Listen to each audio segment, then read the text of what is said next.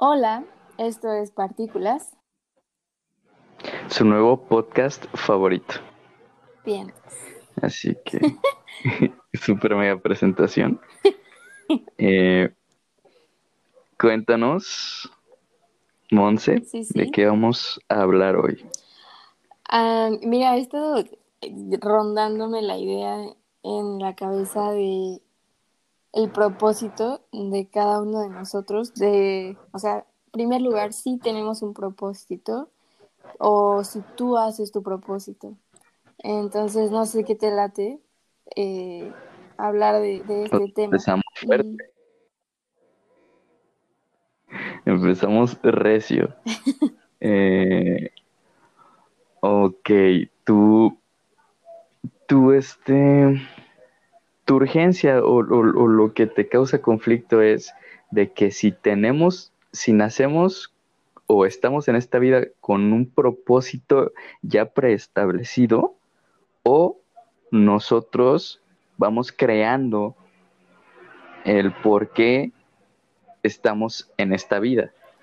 Am, no, es más bien, mira, según mis creencias, y con mis creencias es como a lo largo de toda mi vida, siento que todos estamos aquí en el planeta Tierra por quizás por la misma razón, para venir y trascender de cierta manera.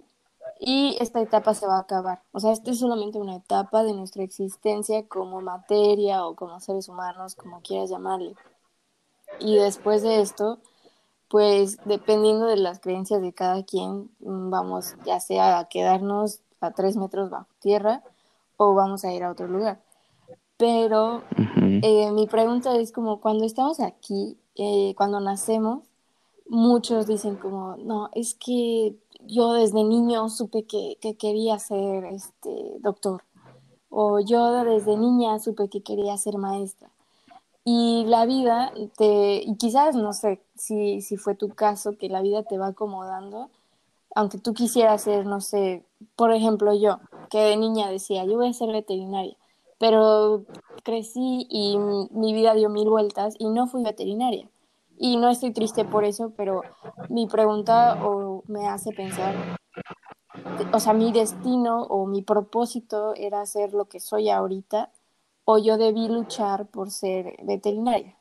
Es un ejemplo muy burdo, pero es un ejemplo. Ya, no, yo creo que está súper claro, ¿no? O sea, yo- siento que más que tu propósito en la vida, porque esa pregunta está súper mega profundísima, Ajá.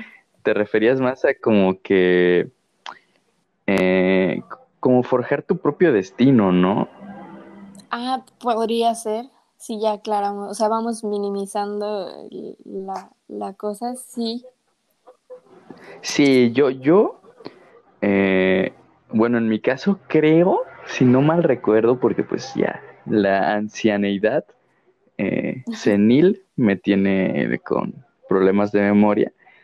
Eh, yo quería ser, creo que arquitecto primero Ajá. y después profesor de educación física o, o quería estudiar cosas relacionadas al deporte.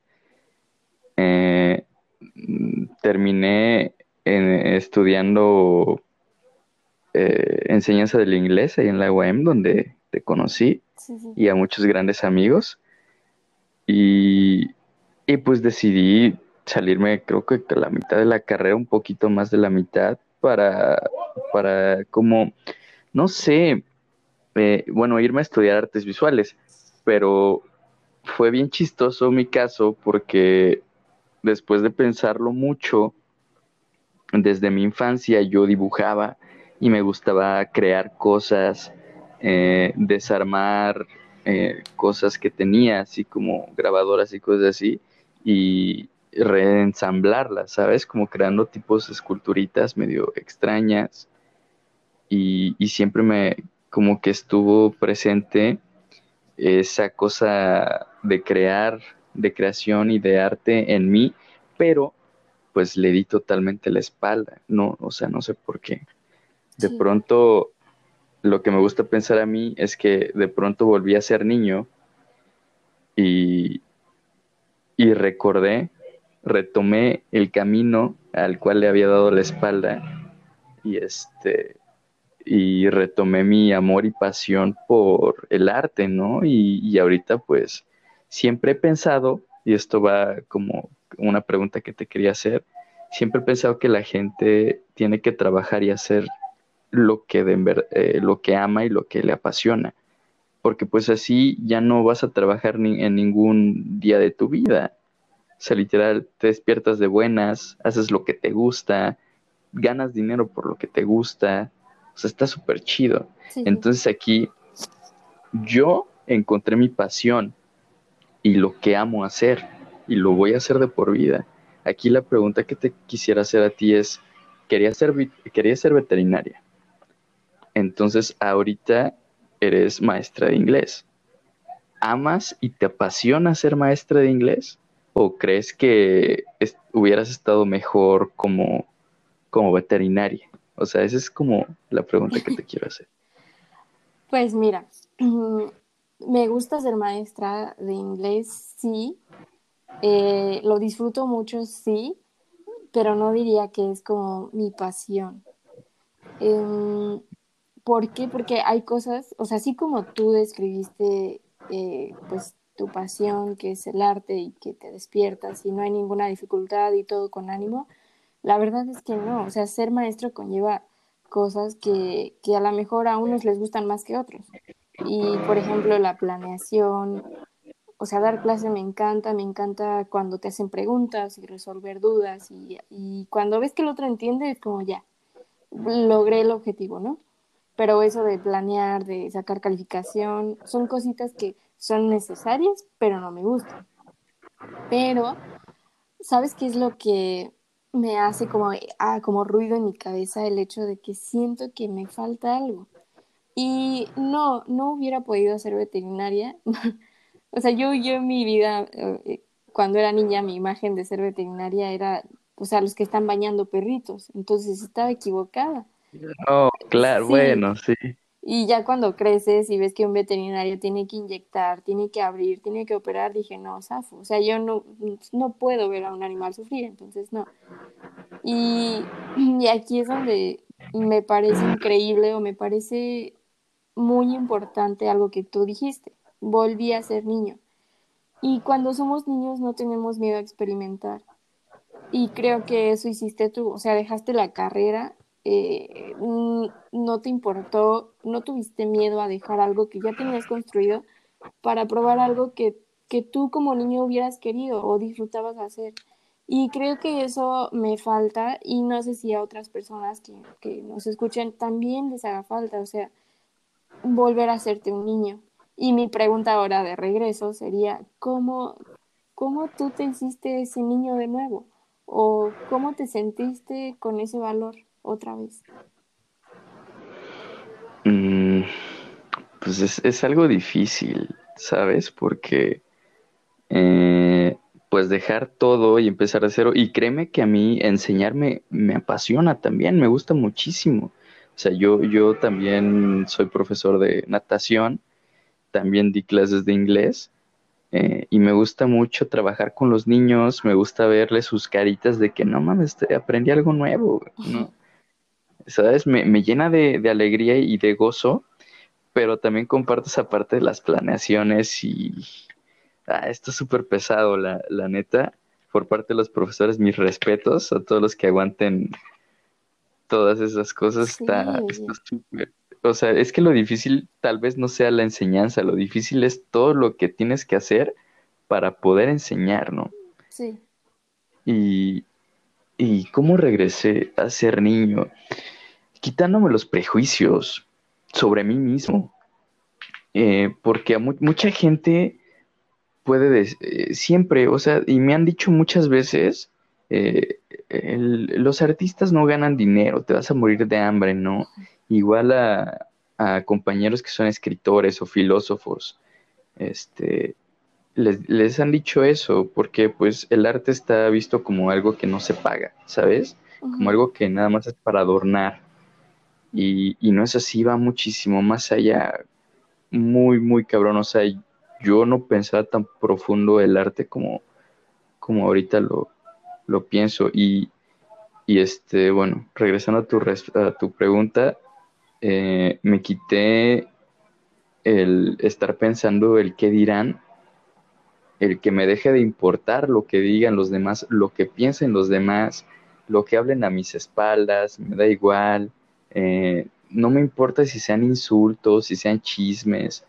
Llegan y, lo, y, gente pues cercana a mí que me conoce pues me los cuenta y pues yo me río.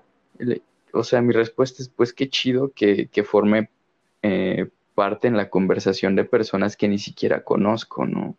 O que ni siquiera me hablan. Digo, no, o sea, si les caigo mal o algo así, pues a mí me gusta que me lo digan en mi cara, pero si no me lo quieren decir, pues está chido.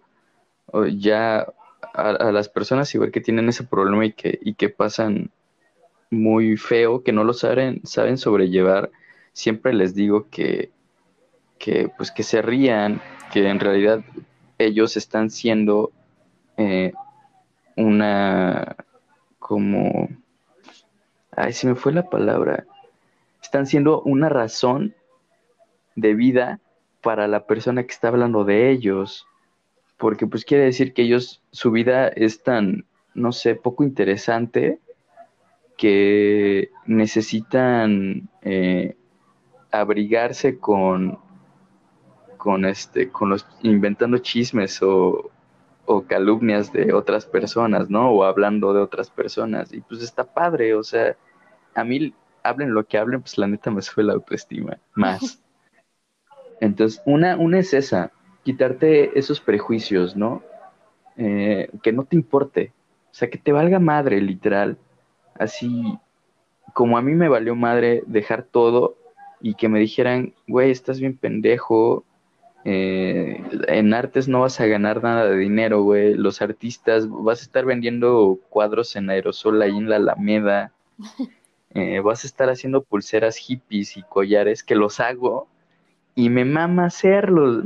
o sea, me mama ir por cuarcitos y engarzarlos, o sea. Sí, es algo eh, que tú disfrutas. Sí, pero eso es lo que piensan que es arte, ¿no? No, no piensan nada más allá y, el regresar a quitarte todos esos prejuicios te lleva también a, otro punto que es como sorprenderte por todo.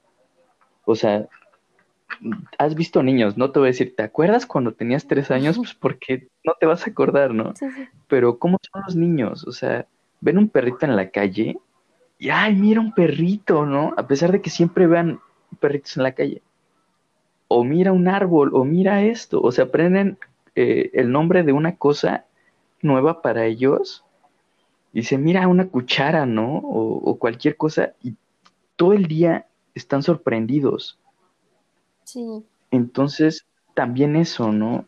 Volver a reconectar el switch o desconectarlo, como lo quieran ver, y este, y volver a sorprenderte por todo volver a ver a, esos perritos en la calle y, y llenarte de alegría de ver un perrito. No sé, e, ese tipo de cosas son, son las que han hecho y, y ya cosas también más introspectivas de, de, pensar qué es lo que en verdad quiero y, y este y, y, todo eso, ¿no? Pero pues e, e, es un camino largo tal vez, porque empecé a estudiar artes ya cuando tenía 27 años, creo. 26, no, 27. Entonces, pues imagínate, me tardé nueve años desde los 18 que salí de la de, de, ajá, de la prepa, me tardé nueve años en reencontrarme, podría decirse, ¿no? Eh, reencontrarme porque o, encontrar mi, pasión y lo que de verdad quería hacer. Y justo lo pensé, lo pensaba mucho porque eh, me caen mal las personas que, que tienen su jetota así súper mal plan cuando están trabajando. No sé si te ha tocado así eh, que vas a algún lugar y te atienden de mala gana. Claro, claro, y no, no, no los culpo, o sea, he estado ahí O sea, todos tenemos días donde de plano ya no aguantas y no, no tienes ni con quién desquitarte, pero también tienes que tener el valor de decir, esto no me gusta, no estoy bien aquí, e irte, ¿no? Como tú lo hiciste, o sea, no digo que estabas estudiando la carrera de mala gana y tenías tu cara larga, pero tuviste ese valor de decir, no quiero esto. Y, lo hiciste. Y, y, claro, perdón, te interrumpí, pero sí, o sea, hay personas que están mal en su trabajo, lo hacen mal, de mala gana, pero si no les gusta, ¿por qué no se van? Y ahí creo que ahí es donde regresamos al, al punto de tú, tú buscas tu lugar en esta vida o, o te dejas llevar y, y, la vida te va acomodando en donde caigas y donde encajes. Pues a lo mejor lo hacen por conformismo. O sea, yo eh, pensando no mal, o sea, pensando bien, tal vez a muchas personas les cueste dejar lo que hacen porque ven algo seguro y no quieren irse a la incertidumbre, ¿no? Al, al, no saber si van a tener para comer mañana o en un futuro, entonces se quedan en su trabajo que igual no les gusta, pero les da de comer o cumple con, con un sueldo para sus necesidades y para lo que necesitan, lo cual es válido, o sea, está chido. Cada quien este, está eh, decide vivir su vida como quiere, ¿no? Pero eh, no sé, si, siento que si logras romper esa barrera, eh, que para muchos puede ser difícil porque también, no sé, pueden tener a su cargo, a, a parte de su familia, o tuvieron hijos a temprana edad y no les quedó de otra más que entrar a un trabajo como forzado para poder este, mantener a su nueva familia, ¿no? O que sus familiares estén enfermos y todo eso. O sea, yo lo entiendo, pero pues igual esto, esto tal vez eh, no va tan dirigido para esas personas que pues hasta cierto punto están obligadas. Pero sí habemos personas que todavía tenemos esa posibilidad de, de este, decidir por nosotros, ¿no? Porque no tenemos eh, a quien, este, eh, a, personas a nuestro... Sí, que dependan de ti, ¿no? A nuestro cuidado. sí. Sí, es interesante, pero también, o sea, he visto a personas que, que aún en las situaciones más difíciles u obscuras hacen un cambio, ¿no? Y bueno, lo, lo digo porque lo he visto en, en mi vida con, con, mi mamá, iba a decir mi madre, por eso se escucha raro.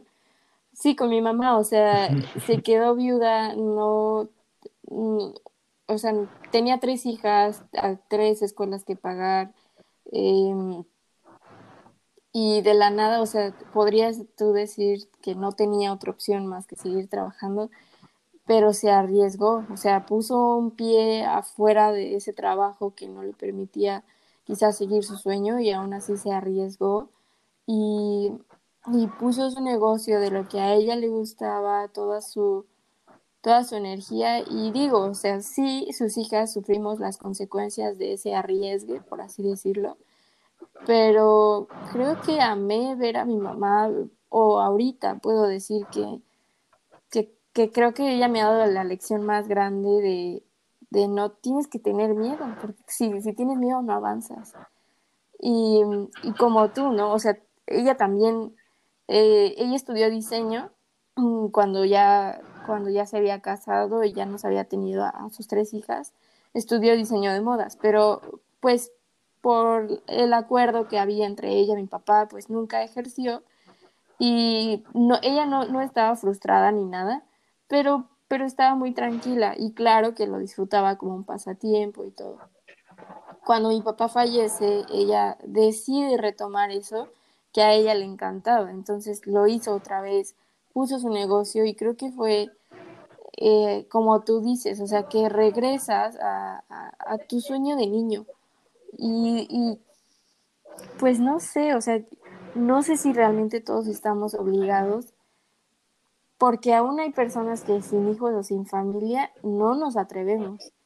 Y, y me encantó, o sea, creo que con eso yo me quedo este día, con esto que dijiste tú de, volver a ser niños y, y quitarte tus miedos, quitarte lo que la gente te ha formado de ti mismo, porque cada quien se crea una historia diferente de ti mismo, pero tú, ¿cuál es tu historia que tú te crees de ti mismo? Porque a lo mejor yo no soy ni siquiera la maestra que creo que soy, y o no soy la hija que creo que soy. Y creo que en cuanto deje eso detrás, voy a poder decir, vale, pues, pues si ni soy esto, ni soy aquello que los demás dicen de mí, pues mejor me, me aviento a, a una mejor versión o a contarme otra historia de mí misma, ¿no? Pero a lo mejor eso que estás diciendo se puede malinterpretar como que te estás menospreciando. Porque también hay que aceptar cuando una persona, o sea, por ejemplo, en tu caso te dice que eres buena maestra. O sea, también debes de creértela, porque si no, imagínate si yo no me creyera cuando me dicen que lo que hago está chido o que les gusta mucho o que se sienten muy felices cuando les entrego este, su pieza de que les gusta mucho, si yo no me lo creo, pues entonces mi pasión y, y todo lo que hago que sí lo hago por amor, pero pues obviamente también debe de haber remuneración. Ah, sí, claro. Este, pues, pues entonces quedaría como súper vacío, porque, pues, o sea, no me la creería, diría, ah, nada más lo dice como por compromiso, no importa, ¿no? Sí, me refiero... sí, sí, sí, tienes toda la razón, y me refiero más al hecho de que si de todas maneras cada quien se crea una historia de diferente de ti, pues, pues entonces arriesgate y, puedes hacerlo. No estoy diciendo que, sea malo, porque claro, o sea, todos tenemos personas que nos han apoyado y como dices tú, personas que, crean chismes o hablan de ti a pesar de no conocerte. Me refiero al hecho de que puedes dejar atrás esos eh, prejuicios y puedes intentarlo, puedes ir a lo que tú amas, a lo que te gusta y ¿por qué no? Claro, y, aparte muchas veces puedes iniciar sin dejar lo que estás haciendo, ¿sabes? Así como eh, te puedes sacrificar incluso un poquito de, llegas de la chamba en la noche y te pones a, a estudiar, ¿no? Lo que te gusta, aplicarla de ser autodidacta o incluso meterte a algún curso a distancia o en línea que ahorita pues están inundados en las redes de ellos o eh, no sé, encontrar a algún, alguna persona eh, cercana a ti que sepa sobre lo que tú quieres aprender y, aprenderlo sin necesidad de, dejar todo y empezar desde cero. Puedes empezar tu segundo proyecto de vida, lo podría llamar así, este, eh, llevándolo este, de la mano con, el proyecto que ya tienes armado, ¿no? para que si en, en algún momento lo decides, por ejemplo, imaginemos, ¿no? Tú empiezas a estudiar veterinaria, este, pero sigues dando clases de inglés. Entonces puedes llegar en un punto en que dices, pues ya no quiero ser maestra de inglés, ya quiero dedicarme a ser veterinaria, pero ya recorriste un buen tramo de ese sueño que tenías desde pequeña sin dejar de ser maestra, sin, sin empezar desde ceros, ya puedes, este, eh, ahora sí como que retomar tu, sueño de niña. O sea, no, no estoy diciendo que tiren todo este, a la basura desde un inicio, ¿no? O sea, hay, más posibilidades de cómo, de cómo por perseguir y, este, luchar por tus sueños 100%. Entonces también siento que esa, esa sería una buena opción. Sí, me O sea, tu mamá, la neta, mis respetos, no me sabía, no me sabía esa historia Qué chingón, eh, qué chingón, wow, aplicó la misma que yo. Este, e-, eso está muy bueno. Y, digo, o sea, estas son historias de gente que, que son cercanas a nosotros, ¿no? Pero me imagino que así como mi mamá, como tú, muchas personas que se han aventado y que han salido adelante y que han disfrutado su vida más plenamente. Y qué padre, o sea, mis respetos para, para personas así. Y, y también lo, la idea que nos diste al final me parece increíble, o sea, a mí me cuesta mucho trabajo ser autodidacta y eso que soy maestra y que lo, lo predico todos los días y que lo intento, o sea, sí, sí me pongo en la meta. Y ojalá que todos pudiéramos encontrar, o sea, en, en la televisión o en la música o en donde sea alguna inspiración para, para buscar eso que nos apasiona, eso que, que nos ayude a ser felices. Porque como dices tú, qué feo ir a un lugar donde te atienden y ni siquiera están de buenas y ni siquiera hacen bien su trabajo.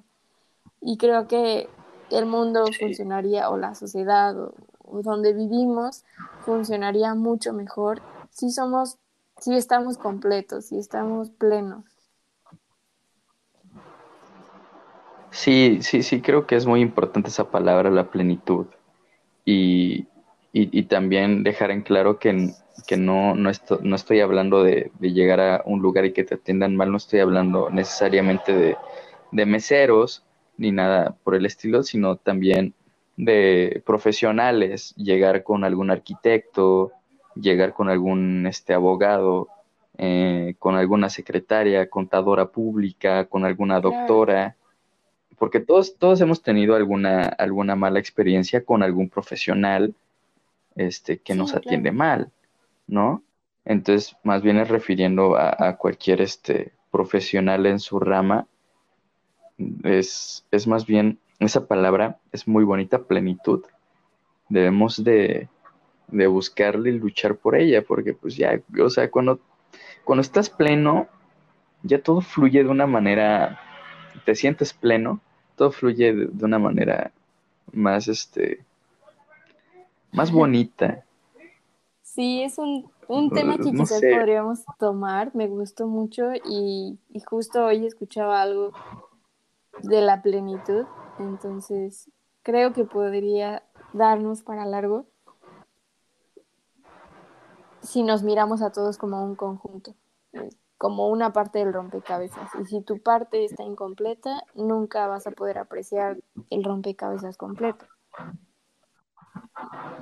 Totalmente. Pero ¿qué te parece si dejamos ese tema para el próximo Me capítulo? Me parece perfecto. ok, entonces terminamos por hoy. Monse. Sí, terminamos por Despide este mega programa. No nos presentamos jamás. no sé si. Ah, sí, es muy cierto, ¿no? A ver, preséntate, Monse, por favor. Bueno, yo soy, mm, prefiero que me llamen Andy eh, para estas cuestiones. O sea, pues, tú puedes decirme Monse en el podcast, no hay por mí ningún problema. Pero, pero para que la gente no me, no me reconozca mi parte podcastística. ah, ya, vamos a ser closeteros. yo, yo sí, tú pues, no importa, no hay problema. Pero en mi parte Ok, Andy, ok. Bueno, yo soy Andy, tengo 25 años, eh, soy mexicana, claro que sí. Y pues aquí estamos en este podcast tratando de hablar de cualquier cosa que forme parte de, nuestra vida. Bueno, mi nombre es Héctor, soy artista visual y actualmente también estudio artes visuales. Eh, también mexicano, de corazón, de alma. Y este, y pues aquí, en este podcast, tenemos pensado hablar de, de este tipo de cosas más como autoayuda, ayudar a nosotros mismos y para si la gente que lo llegue a escuchar tiene alguna incertidumbre sobre los temas que tocamos, eh, pues también esperar un poquito ayudar a esa gente que está perdida a reencontrarse. Creo que eso, eso es, es, parte de, del por qué este, quisimos iniciar este podcast, así que espero lo disfruten y nos veríamos en el próximo capítulo. Nos escucharíamos en el próximo capítulo. Bye. Bye.